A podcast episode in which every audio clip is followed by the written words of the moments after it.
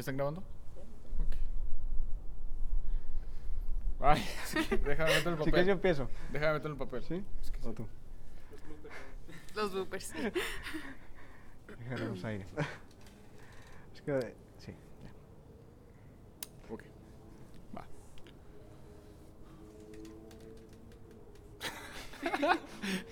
ok. ¿Listo?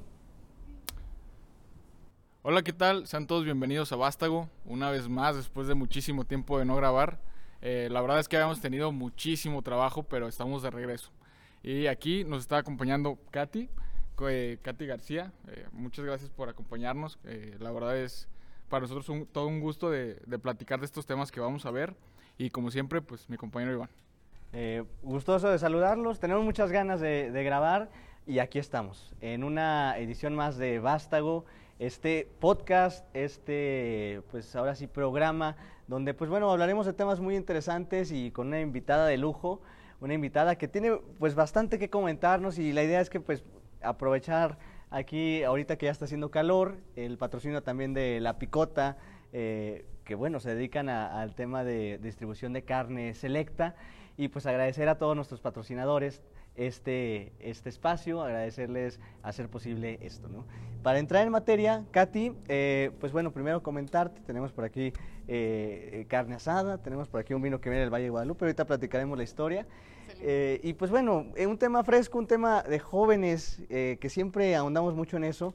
Eh, la otra vez estaba yo leyendo un artículo que hablaba acerca de cómo actualmente hay mucha información, muchísima, abunda, te metes a internet, tienes el acceso eh, a muchas fuentes, a muchas noticias. Sin embargo, me llamó la atención un artículo que decía que los jóvenes son cada vez más ignorantes en una era donde hay cada vez más información. Y el contraste, ¿no? De que, pues sí, tal vez hay mucha información, pero la información certera, la información verdadera no está al alcance. Y eso nos hace más ignorantes. Tal vez sabemos mucho, pero ignoramos la realidad. ¿Tú qué opinas al respecto? Oigan, pues no, primero, muchísimas gracias por la invitación. De verdad, quiero felicitarlos por eh, hacer eh, este tipo de contenidos, que como bien lo comentas, es muchísimo, muy importante que exista algo eh, donde la juventud pueda expresarse, pueda transmitir un mensaje siempre positivo para la demás pues, población que nos está escuchando, pero también es importante que esta información tenga un contexto, tenga un, una base científica, tenga un, una fuente fidedigna y pues es, es lo que platicabas ahorita del tema de la información, ¿no? Creo que hoy estamos en la era de la información y eh, que siempre los jóvenes nos vamos con... o no, no solo los jóvenes, la verdad es que la mayoría de la población nos vamos con lo primero que leemos, ¿no? O sea, es, es la era de la información y sí efectivamente tenemos ahí a chorros todo, todo esto, eh, todos estos datos, todas estas bases, todo internet, etcétera, redes sociales, y no conocemos, o sea, somos, somos todólogos, pero no somos especialistas en nada, ¿no? O sea, sabemos de todo un poco o creemos que luego eso es muchísimo más peligroso que eh, no saber, ¿no? El, el creer que sabes, pero en realidad no sabes. Y luego pararte en un micrófono y a veces hablar de cosas que dices, digo, me ha tocado y lo platicábamos justo ahorita antes de, de, la entrevista, que la lógica no te da para entender cómo hay ciertos personajes que de repente se atreven a abrir y a usar los micrófonos para a veces desacreditar, a veces desinformar, sí, claro. y a veces atacar, y, y, creo que es algo muy, muy peligroso para, para los jóvenes. ¿no? Eso, fíjate que ha estado mucho en auge eh, dentro de muchos temas, dentro de muchos influencers, que, por ejemplo, estos coaches, que son como expertos pero expertos en nada. La verdad yo, a mí no me caen bien porque dicen saber mucho de todo y al final de cuentas nada más están haciendo, eh, pues están vendiendo humo. Esto lo había visto de, desde hace, eh, bueno, lo habíamos estado viendo desde hace unos dos, tres años que, que inició así. Y estaba viendo el otro día eh, una entrevista con Roberto Martínez donde estaba diciendo que probablemente, o el, el otro, ¿cómo se llama? Diego, creo. Que probablemente eso, eso sea ilegal de, dentro de unos años. Y es precisamente porque como que ahorita se nos hace muy fácil eh, como proyectarnos eh, públicamente, pero sin saber nada. Y esto también deja como consecuencias en, en la juventud, ¿no? Eh, se me hace algo, a mí algo absurdo, pero la gente le sigue creyendo. Y es que la verdad es que cuando tienes tanto poder de, pues de seguidores, tanto poder de convencimiento, pues creo que también tienes una responsabilidad muy grande de lo que estás diciendo sea algo que le va a servir a la gente y también algo que, pues como tú dices, que no sea una venta de humo, ¿no? O sea, que hay siempre te vas a encontrar también, eso es otra cosa que pasa con, el, con este flujo tan grande de información, que luego te polarizas, o sea, te vuelves enemigo de algo que ni siquiera conoces o que ni siquiera sabes si es real. ¿Qué pasa también? Pues hay que cuidar mucho la salud mental, el tema de Instagram, el tema de Facebook. Obviamente nadie sube las malas, ¿no? O sea, nadie, nadie sube las perdidas, diría mi abuelita, ¿no? O sea, todo es positivismo, todo es surreal. Entonces llegas a ver casos ya en la vida real de chavitos de secundaria o de preparatoria que tienen crisis extremas de depresión porque no logran a lo mejor un cuerpo ideal o no logran a lo mejor un estatus, un trabajo, un unas calificaciones, algo que de verdad no existe. Es que realmente tener números en redes sociales a mí se me hace algo muy de doble filo, pero más que nada algo peligroso. Porque... Pues es que está TikTok, que nada más por estar haciendo bailes, este, pues te puedes hacer famoso. Y, y, de repente tienes eh, un millón, dos millones de seguidores, pero ¿qué haces con ese millón de seguidores? Después de TikTok se mudan a Instagram y hay unos que, que realmente sí saben cómo canalizar esa fama y lo hacen crecer exponencialmente, pero hay otros que realmente usan la fama como en su tiempo fue la Mars, que, que se hizo viral por decir que, que, no terminaron la prepa. Y la gente se, se relacionó, se, se identificó con ella, en lugar de identificarse con el influencer que está haciendo cosas para crecer que creo que es más difícil, ¿no? Pero luego también vemos este tipo de perfiles como eh, Mariana Rodríguez, ah, sí, que está haciendo una campaña impresionante, impresionante en Nuevo León. Muchísimos seguidores. Así es. Todo lo que toca Mariana lo hace, lo hace tendencia. Este, cuando empezó con lo de los tenis. Así es, todo. Se, vendieron, se vuelve una tendencia porque tenemos todo este tipo de idealizar un personaje. La verdad es que creo que ella y Samuel García son todo lo que pues en este caso la mayor parte de la gente de Monterrey idealiza que es un regio, ¿sabes? Como entonces, entonces llegar a eso es como un target, se vuelve un target y, es impresionante la cantidad de gente que puede llegar a mover.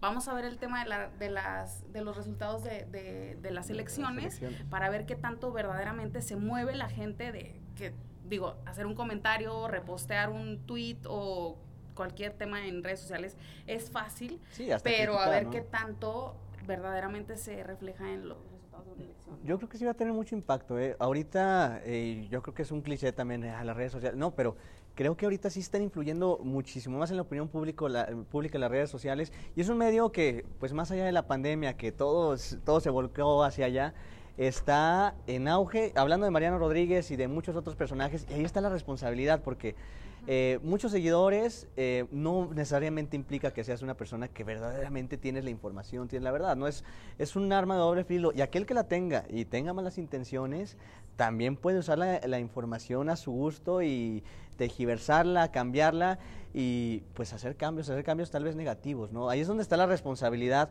y donde creo que la desinformación abunda. Ahorita yo me meto a cualquier artículo, encuentro en Facebook, en, cualquier red social, leo un artículo, genero una opinión al respecto con base en él y ni siquiera investigo de dónde viene y ya opino y ya hablo y si soy a lo mejor figura pública o si tal vez soy un candidato, eh, digo eso como verdad y la gente me va a creer. Ya tiene una influencia. Yo creo que la responsabilidad que se tiene es muy grande y no se ha alcanzado a entender, más allá de que si somos más ignorantes o no, creo que conocemos tantas realidades que no sabemos cuál es la que verdaderamente, ¿no? La real, real.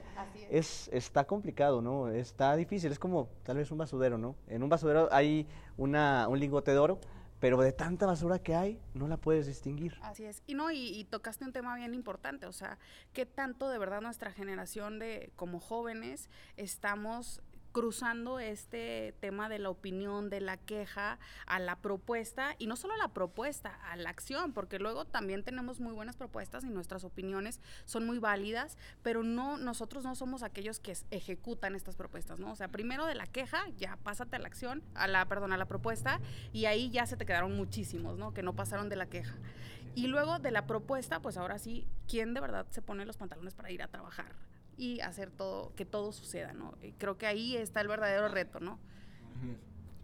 Eh, es bastante... Eh, a mí se me hace eh, algo también como que estamos tratando de adaptar nuestra cultura duranguense hacia otro tipo de culturas que, si bien este, sigue siendo en México, eh, aunque sea otro estado, cambian muchísimas cosas. Simplemente lo vemos en los regionalismos. La forma de hablar, pues cambia muchísimo. Entonces, ¿cómo vamos a nosotros a identificarnos con los regios? Que si bien somos del norte, pero no, no tratamos de, de encontrar nuestro propio, nuestra propia esencia. Entonces, aquí en Durango, si bien eh, es algo que también de lo que quería hablar, no, no hay un liderazgo eh, joven, así como un Samuel García, una Mariana Rodríguez, no tanto por influencer, sino que de verdad tenga la, la, capacidad de jalar tanta gente como para hacer cosas buenas. O sea, siento que todavía no hemos cruzado ese punto. Y también se me hace que vamos atrasados en muchas más cosas, pero sí deberíamos de ir eh, escarbando un poquito más para poder llegar a, a tener un liderazgo que de verdad saque o al menos intente sacar a Durango de, pues, del hoyo en el que estamos. Yo creo que tiene mucho que ver también con esto, ¿no? De que sí tenemos muchos personajes que, eh, eh, que luego eh, tienen un espacio a lo mejor público, que tienen un espacio a lo mejor en, un, en una cámara empresarial, que, que, tienen un, pues un foro, digámoslo de alguna manera. Pero yo creo que nos falta esto, Sebas, nos falta esto de, de ponernos a trabajar, eh, digo, si comparamos el tema con, con, Samuel García y con Mariana Rodríguez, ellos, eh, pues a pesar de que sí tuvieron una infancia súper difícil y, fue muy complicado, no, bueno, dejando esto de lado, dejando esto de lado, porque luego tampoco es bueno martirizar la pobreza, tampoco es bueno decir, no, mira, eh, no pudo, si creas una polarización, exacto.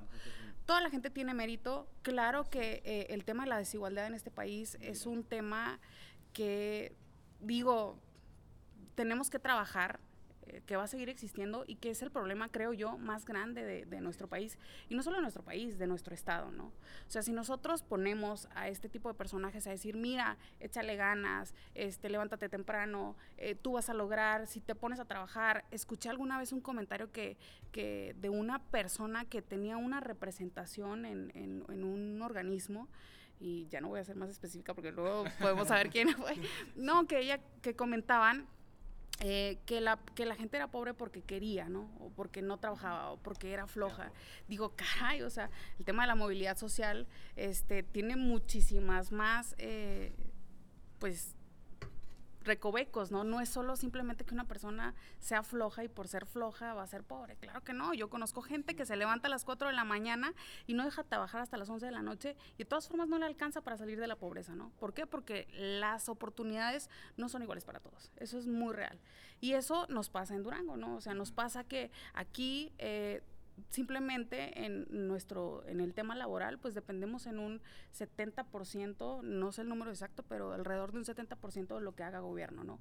Allá en Monterrey y en todo Nuevo León sabíamos eh, que no importa si gana el Bronco, no importa si gana Rodrigo Medina, no importa si gana Samuel García, no importa verdaderamente quién esté gobernando, Claro, importa por, por otros temas, ¿no? Pero no importa para los empresarios quién esté gobernando porque su trabajo, su riqueza, su desempeño no, eh, no está dependiendo del gobierno, ¿no? Entonces eso es bien diferente para nosotros.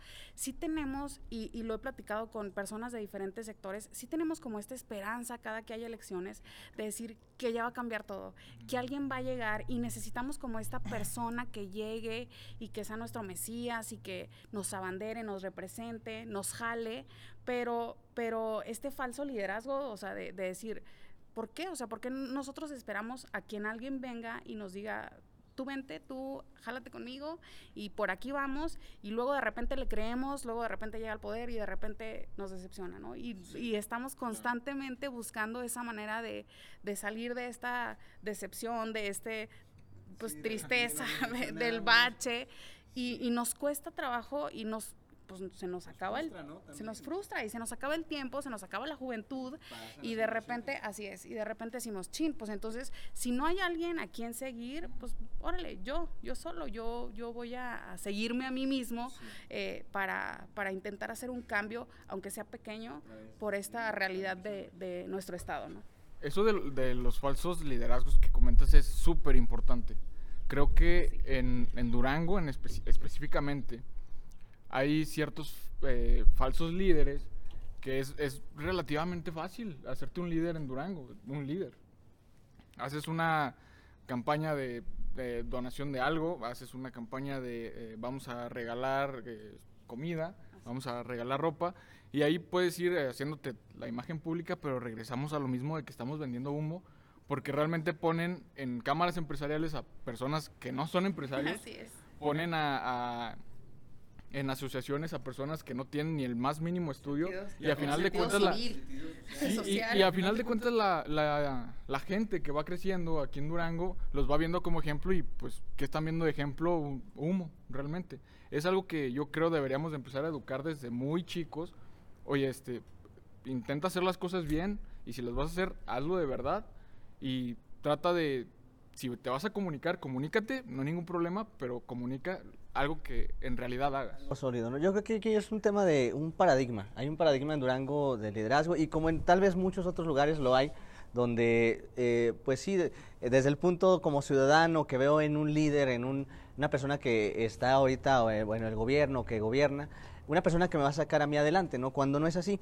Eh, es- en ese sentido, el paradigma, estaba, estaba leyendo un poquito, hace tiempo me gustó el- la forma de gobierno que tiene Suiza, ¿no? Que es un país que pues, está muy avanzado en muchísimos temas, pero algo que decía un ciudadano suizo era que no importaba el nombre, ni siquiera muchos ciudadanos sabían el nombre de quién gobernaba, el- el que ostenta el cargo de como presidente o presidenta dura un año nada más y muchos ciudadanos ni siquiera conocían el nombre de quién gobernaba porque era lo de menos, o sea, lo que ellos querían ver era que los servicios públicos fueran de calidad, que sus impuestos se vieran traducidos, que la salud fuera, la educación y todo estuviera en orden y de calidad, ¿no? Yo creo que en ese, desde ese punto el paradigma cambia y el ciudadano empieza a exigir verdaderamente resultados, ¿no? Más que nombres, más que lo saquen adelante. Ellos saben que tienen que trabajar para sacarlos, para salir adelante ellos mismos y que el gobierno les tiene que dar las condiciones para desarrollarse. Pero desde ese punto creo que tenemos que empezar a, cambiar ese paradigma. Y más allá de las generaciones que eh, tal vez ya votaron o que muchos ya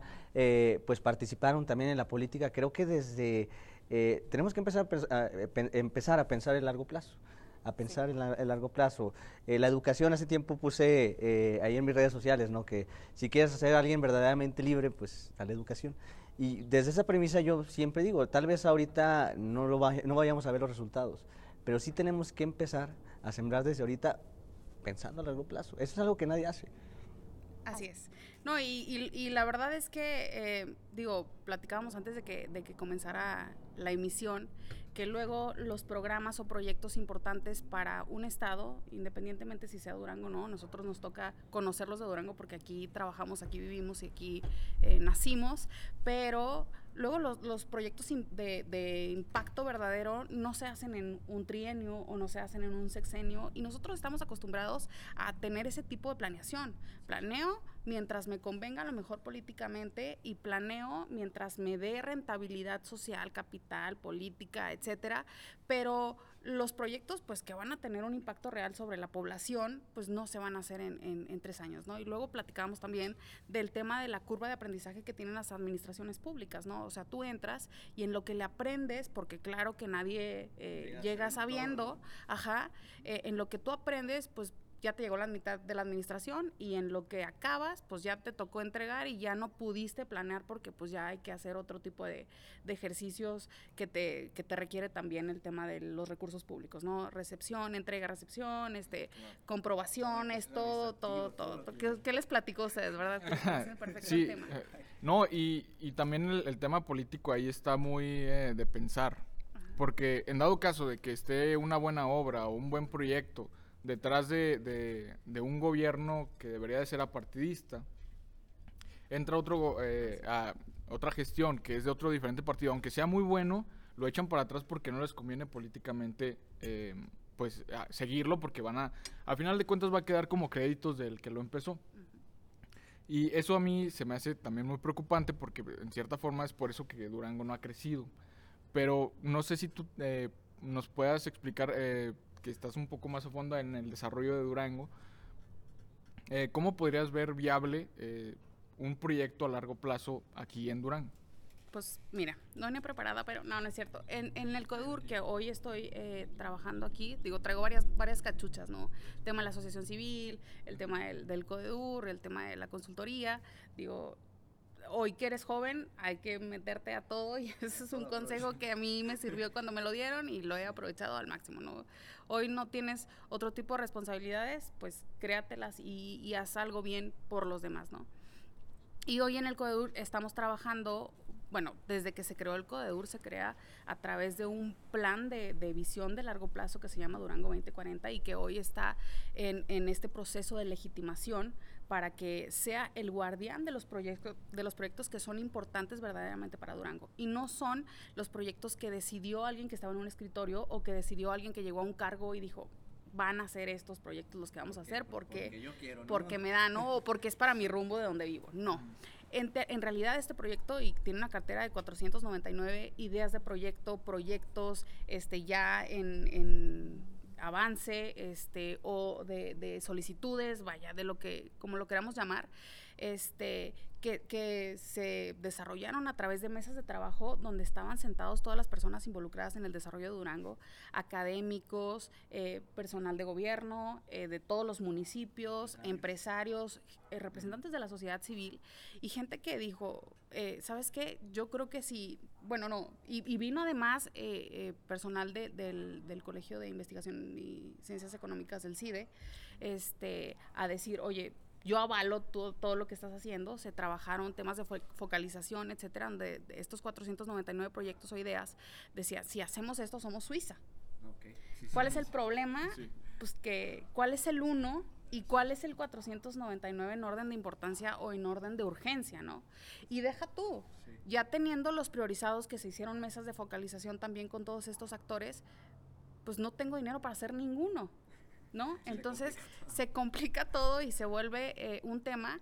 Eh, hoy creo que esta gran iniciativa que, que, podemos llamar Consejo para el Desarrollo de Durango, eh, a través de sus direcciones regionales y a través de la dirección estatal, eh, y de las presidencias, que, que, es un organismo híbrido que está operado por empresarios reconocidos y comprometidos con Durango y que además está operado eh, por, por, personas que creo eh, estamos eh, intentando capacitarnos constantemente para llevar a cabo estos, estos temas porque de repente hay temas tan específicos como el, el tema del acceso al agua, ¿no? Y que dices, sí, o sea, llegas y, y pues la verdad es que no sabes del tema, ¿no?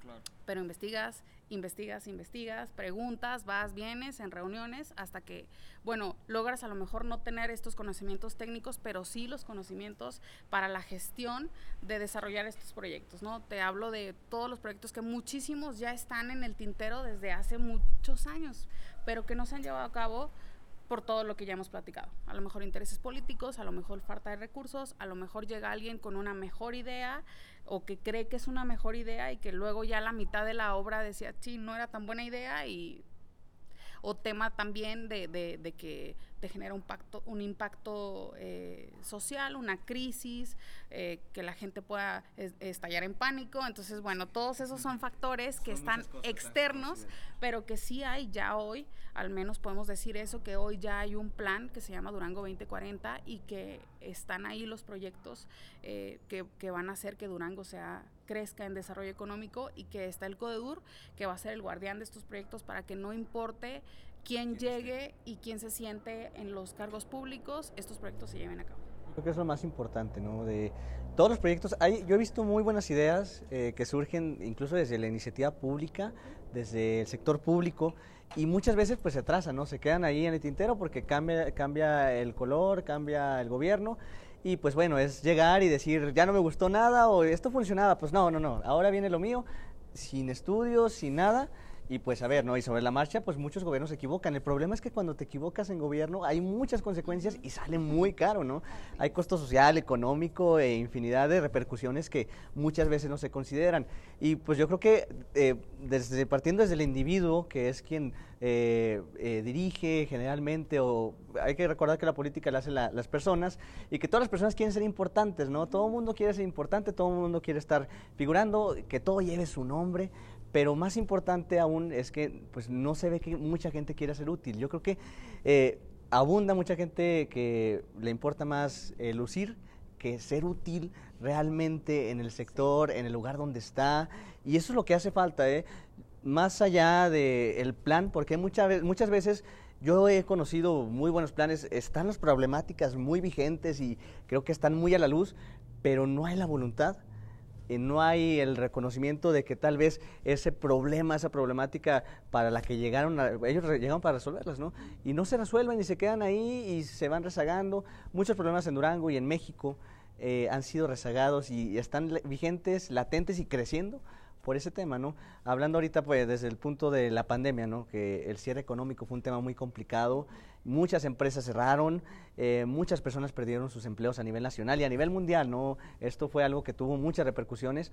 Y ahorita yo estaba pensando, dije, bueno, está bien, las escuelas siguen cerradas por obvias razones eh, de salud, sin embargo, veo mucho que eh, lugares de esparcimiento están abiertos y me preocupa. Dije, bueno, ¿cómo puede ser posible que las escuelas cerradas y, está bien que la gente salga a divertirse, pero no veo mucha congruencia en que puedas salir y, veas aglomeraciones muy grandes y pues no, no hay congruencia y es donde la lógica deja de funcionar y, y dices, pues no, creo que aquí no hay lógica, ¿no? No hay explicación. Así es, o sea, sí, sí creo que, que, ese es un punto toral de todo lo que ha pasado con la pandemia, que, que obviamente llegó y, y, nos desequilibró a todos, ¿no? Nadie estaba preparado para algo así, nadie, es de decir que, o sea, ni gobierno, ni las empresas, ni la sociedad psicológicamente estábamos ni, preparados tampoco. Ni la salud mental, o sea, nos vino a, a pegar en todos los aspectos, o sea, el tema jurídico, el tema legal, el tema empresarial, todos, todos nos desequilibramos con el tema de la pandemia porque no estábamos preparados para algo así.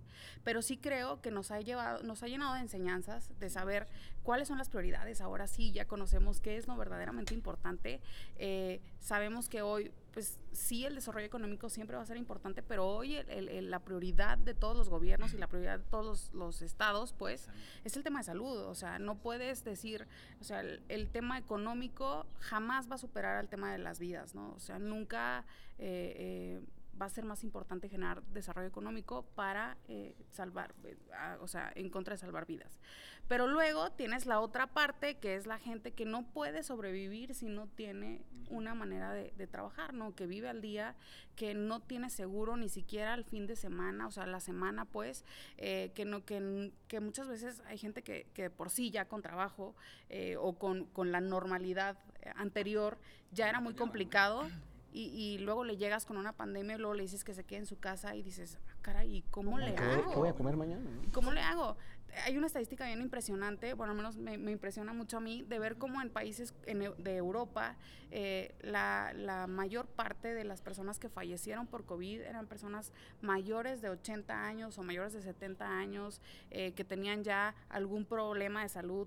Eh, cardíaco o, algún otro tema cardiovascular y, de repente volteas a México y el perfil de las personas que más han fallecido es un hombre, o sea, de 35 a 55 años, eh, con la característica que era de escasos recursos, ¿no? O sea, que no... Entonces dices, ah, caray, entonces no me está cuadrando la ecuación, ¿no? O sea, ¿cómo me dicen, oye, mantente en casa, esto eh, no es tan peligroso para la juventud, no es tan peligroso para, para los las personas que pues están relativamente sanas, pero luego vienes a México y ves que el perfil de las personas que están falleciendo es completamente eh, alguien que se supone no debiera ser tan vulnerable, ¿no? Y creo que ahí es donde debemos voltear un poquito fuera de, nuestra, pues le llaman mucho zona de confort o de nuestro status quo, de nuestra realidad, a voltear un, un, poquito fuera y decir, ah, caray, esta es mi realidad, pero no es la realidad de todos, ¿no? Y creo que la empatía ahí, pues, es súper importante y sí, a veces... Eh, creo que, que nos, nos, nos, quedamos en esta parte de estar eh, intentando ser este líder o intentando ser este influencer o intentando ser esta persona, pero no nos volvemos alguien realmente útil, ¿no? O sea, eh, si te vas a quejar de que la gente anda, por ejemplo, eh, eh mencionas el tema de los, de los espacios de esparcimiento, o sea, eh, el tema de los antros, ¿no? O sea, ¿cómo puede ser posible que los antros estén llenos? ¿Cómo somos como jóvenes? ¿Cómo podemos hablar y decir ante una cámara o ante una red social que dar un consejo o, dar un o, sea, o decir, sabes que sígueme, yo soy un buen ejemplo. es que realmente no sabemos por qué esté pasando la otra persona, porque en México hay de todo, desde pobreza extrema hasta privilegiados que de verdad no saben, no se bajan de su nube. Esto de la pandemia nos es algo global. La verdad, si empezamos a hablar de la pandemia en educación, nos tenemos que pasar a la pandemia en salud, en salud mental como en salud física, y luego nos tenemos que pasar al tema económico. La verdad, yo eh, siento que el gobierno federal sí lo manejó mal, pero tampoco es como que yo tenga la solución. Entonces, no sé, no sé realmente eh, cómo pudiéramos haberlo hecho mejor, porque probablemente pude haber eh, dicho algunas opciones de, de, cómo manejarla y igual no hubieran funcionado. Pero sí siento que deberíamos de ver el, el tema de la pandemia como algo progresivo y realmente no lo estamos haciendo. Porque mm, veo un semáforo que le beneficia a, la, a, los partidos políticos para hacer campaña, a los empresarios eh, para días que realmente hemos arrastrado primero por falta de educación y por falta de salud. También falta económico, porque ahí eh, falta de economía, porque ahí entra también la salud de, de cómo comemos. Así es. Ahí no me dejan mentir lo, los eh, nutriólogos que en México se tiene una, una salud de, pues más o menos por todo lo que comemos, de que también no se tiene la economía de, de bueno, pues hoy vamos a comer pollo, mañana las personas salen a trabajar y a ver qué se les atraviesa, la verdad. Una torta de... Exactamente. Creo que nosotros deberíamos de ver eh, desde nuestra trinchera cómo mejorar nuestro entorno para poder salir adelante de una pandemia que, que sí nos vino, eh, ahí disculpen la palabra, dar en la madre de todo, pero sí deberíamos de ir, eh, primero que nada, eh, ponerle prioridad a la educación, porque la educación nos va a sacar no solo de la pandemia, sino nos va a sacar de, de todo lo, lo, malo que tenemos en México, pero sí ir poniendo nuestro granito de arena. Y ahí creo yo, Iván, tú, Sebas, que no hay que eh, inventar el hilo negro. O sea, luego nos perdemos mucho en decir, ¿cómo hacemos una estrategia? No hay necesidad, cópiales a los que ya lo hicieron bien, ¿sabes? Como, o sea, y esto aplica en todo, o sea, luego en las políticas de gobierno eh, nos, nos tardamos o nos cansamos mucho y como no sucede nos frustramos y es un círculo vicioso decir, chin, ¿qué hago para ayudar o para que este desarrollo se dé, etcétera? Copiar a los que ya lo hicieron, o sea, los que les está funcionando. Hay políticas ya eh, para todo lo que me puedas decir. Investiga, busca, haz research, o sea, eso es lo que deberíamos estar haciendo, ¿no? O sea, ya no hay, no hay, no hay tanta necesidad, pues, o sea, si entre toda esta investigación este, sale algo nuevo o tú logras encontrar algo que, que, que, nadie más había encontrado, bueno, pues créeme que lo vas a tener que estar en, o sea, créeme que la única manera de buscarlo, de encontrarlo, perdón, es trabajando, o sea, no ideando en tu casa, sí, ándale, ideando en tu casa acostado, pues es muy poco probable que te llegue ahí la, iluminación divina. Yo creo que sí, ahí el tema es ser pragmático. Eh, muchas veces nos quedamos en el escritorio o tal vez muchos funcionarios se quedan en el escritorio o personas que quieren verdaderamente hacer un cambio y no salen, no salen esperando encontrarlo en la genialidad de, del pensamiento. Pero verdaderamente hablando de temas como el agua, únicamente vas a encontrar una solución yendo a lugares donde verdaderamente es urgente el tema del agua, donde no tienen eh, ahorita agua potable. Y ahí es donde te das cuenta, ¿no? Eh, aquí en el tema económico y sobre todo en Durango se ha escuchado mucho, mucho que, bueno, sí, tal vez hay trabajo, poco, pero hay. Y el que hay es mal pagado. Mucha injusticia salarial y ahí es donde muchos millennials o jóvenes que salen recién de la universidad con muchas expectativas se topan con una barrera muy grande que es la primera, encontrar trabajo. Y una vez que salen y lo encuentran, eh, pues que encuentren un trabajo bien pagado, ¿no? Hace poco hablaba con eh, unos amigos que estuvieron conmigo en la carrera y ellos comentaban de las grandes dificultades que tenían en su trabajo que ya habían conseguido, porque pues bueno, al fin de cuentas trabajaban más tiempo del que, para el que se, habían sido contratados, no les pagaban las horas extras, ellos no sabían si exigirlas o no, no conocían sus derechos laborales y al exigirlas se sentían culpables porque la cultura ahorita es que, bueno, pues di que tienes trabajo, ¿no? Y con la complicación que representa el perder ese trabajo, pues dices, ya no digo nada, pero verdaderamente estamos viviendo un tiempo de injusticia salarial donde, pues bueno, estaba viendo en un artículo donde se hablaba específicamente que eh, tal vez iba a tardar 16 años en recuperar, eh, como estábamos antes de la pandemia, eh, los niveles de empleo, los niveles salariales que había, 16 años al menos en México, recuperar esos niveles. Y no digamos que eran pues tan excelentes, ¿no? ya había muchas complicaciones. Yo sí veo que ahorita se están cerrando muchas puertas para los jóvenes y es ahí donde, pues sí, hablamos de educación, hablamos que tal vez hay educación pública y tal vez sea de calidad o tal vez no, pero educa, eh, se educa a los jóvenes para que cuando salen no encuentren trabajo y es verdaderamente una injusticia para las generaciones que están llegando porque tampoco se está haciendo nada al respecto. Yo creo que tiene que ver, eh, y nos volvemos a qué fue primero el huevo o la gallina, ¿no? O sea, yo creo que tiene que, eh, va súper de la mano con el tema de la educación. Hoy en Durango, la gran mayoría de las personas que están egresando, están egresando de carreras tradicionales. O sea, tenemos muchísima gente que, que sigue estudiando administración, que sigue estudiando eh, abogados, que siguen estudiando, eh, no sé, eh, ciencias políticas. O sea, que, que, que, no digo que sean malas carreras, porque claro que no, mi papá y mi hermano son abogados, son muy buenas carreras. No, no porque en realidad ya no hay cómo dar abasto a este empleo. O sea, no hay un campo. Y no quiere decir que, que, que, tengas que dejar de estudiar eso si, fue, si es tu vocación y si es tu inspiración y si desde chiquito dijiste que no. Pero luego eh, las universidades tienen que ir muy de la mano con las empresas para estar en constante renovación de los planes de estudio y de las carreras. Por ejemplo, nosotros eh, intentam, hemos intentado muchísimo y seguiremos intentando que vengan empresas ancla, ¿no? Luego me tocó a mí una experiencia hace muchos años cuando, cuando venía la empresa Kia a Durango, que, que no es mentira que fuimos uno de los, de los últimos eh, que estuvimos en la terna ya finalista para que viniera y se, se pusiera aquí. Ajá. Y, y, y, me acuerdo que nosotros, como ventaja competitiva ante otros estábamos, ante otros estados, decíamos, somos una mano de obra barata. Ese es uno de, de, de, algo que nosotros vamos y decimos, oye, empresa, vente para acá, nosotros tenemos mano de obra barata. O sea, es algo que nosotros vendemos, pues. Desde ahí estamos mal en primera. Y en segunda, los, los, los, coreanos en aquel entonces decían, oye, sí, yo tengo mucha gente que pueda operar en las líneas de producción eh, el tema del armado de los carros, pero ¿qué hago yo con, con, mis empleos o con mis puestos directivos?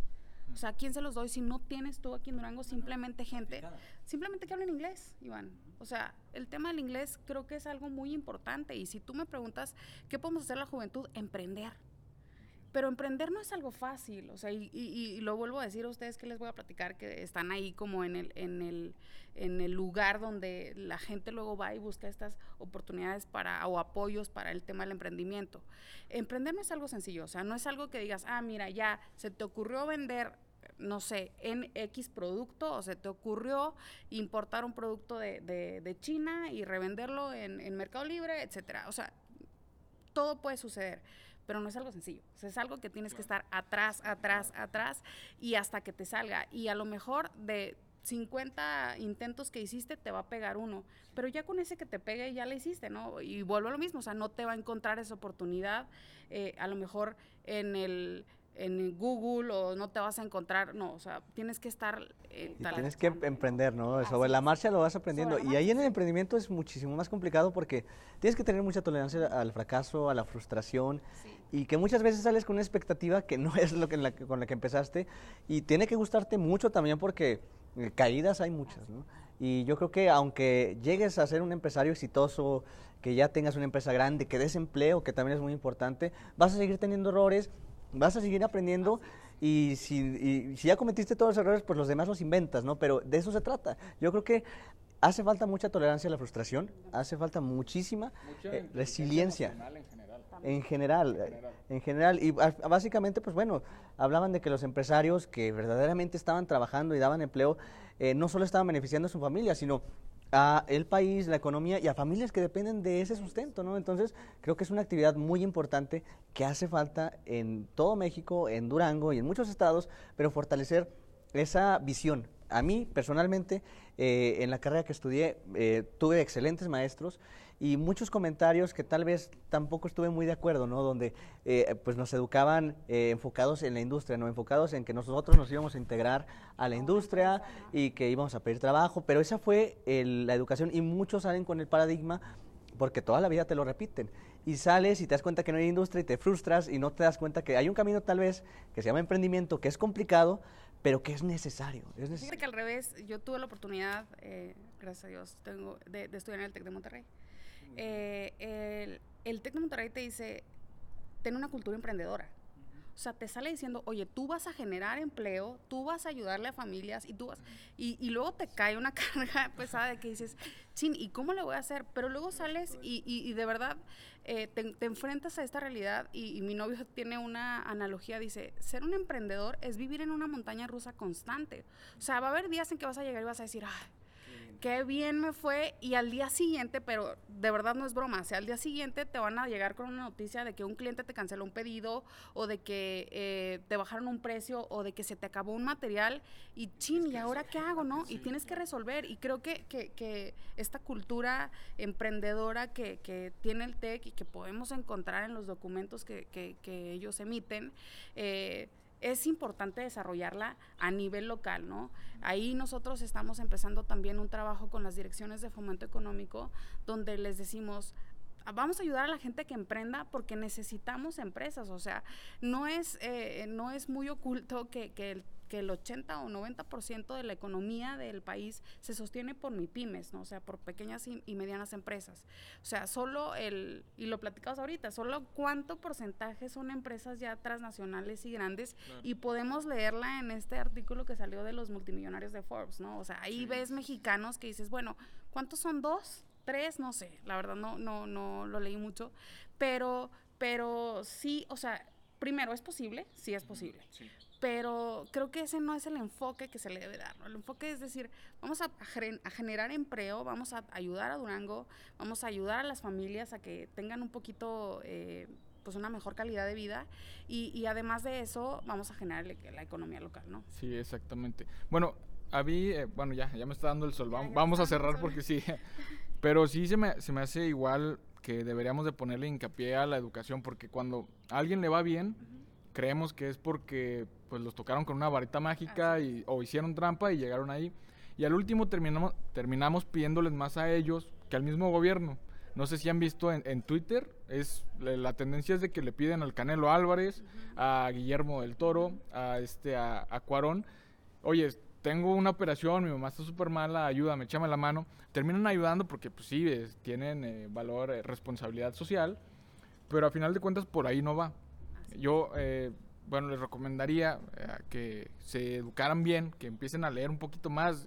No, no, es fácil, la verdad. O sea, a veces, si no tenemos la cultura de leer o así, pues podemos empezar poco a poco, pero sí creo que la salida está por empezar a leer, empezar a estudiar y, y pues ya para finalizar, empezar a, a tener una cultura diferente y a, a, final de cuentas encaminada a emprender. Y ya de, de este lado, de, de, de, las personas que estamos como en, lo, en la pues en el área de generar estas oportunidades, hacerlas, ¿no? O sea, generar a lo mejor talleres que nos ayuden a profesionalizarnos, que, que eh, implique el tema de, del dominio de otros idiomas, de otros de otros temas, eh, que se hagan nuevas carreras, que las empresas nos digan qué necesitan para que haya egresados en otros en otras ingenierías, en manufactura. Creo que la, la, unidad, la Universidad Politécnica tiene este otro otro tipo de carreras que ya no son tan tradicionales, hay que pegarle también a eso, ¿no? O sea, hay que, hay que movernos para allá. Es, depende mucho de, de, poner nuestro granito de arena y prepararnos primero nosotros mismos, ¿no? Porque a veces sí exigimos mucho hacia afuera y a la hora de que llega tal vez Kia, ¿no? Y, exige profesionales que sepan inglés y otros que estudiaron inglés y que no, no supieron lo que hicieron, no aprendieron porque no quisieron prepararse, eh, pues las oportunidades se van. Y dicen que pues al final el éxito y la suerte es para, para aquellos que están preparados en el momento que llega, en el punto en el que llega.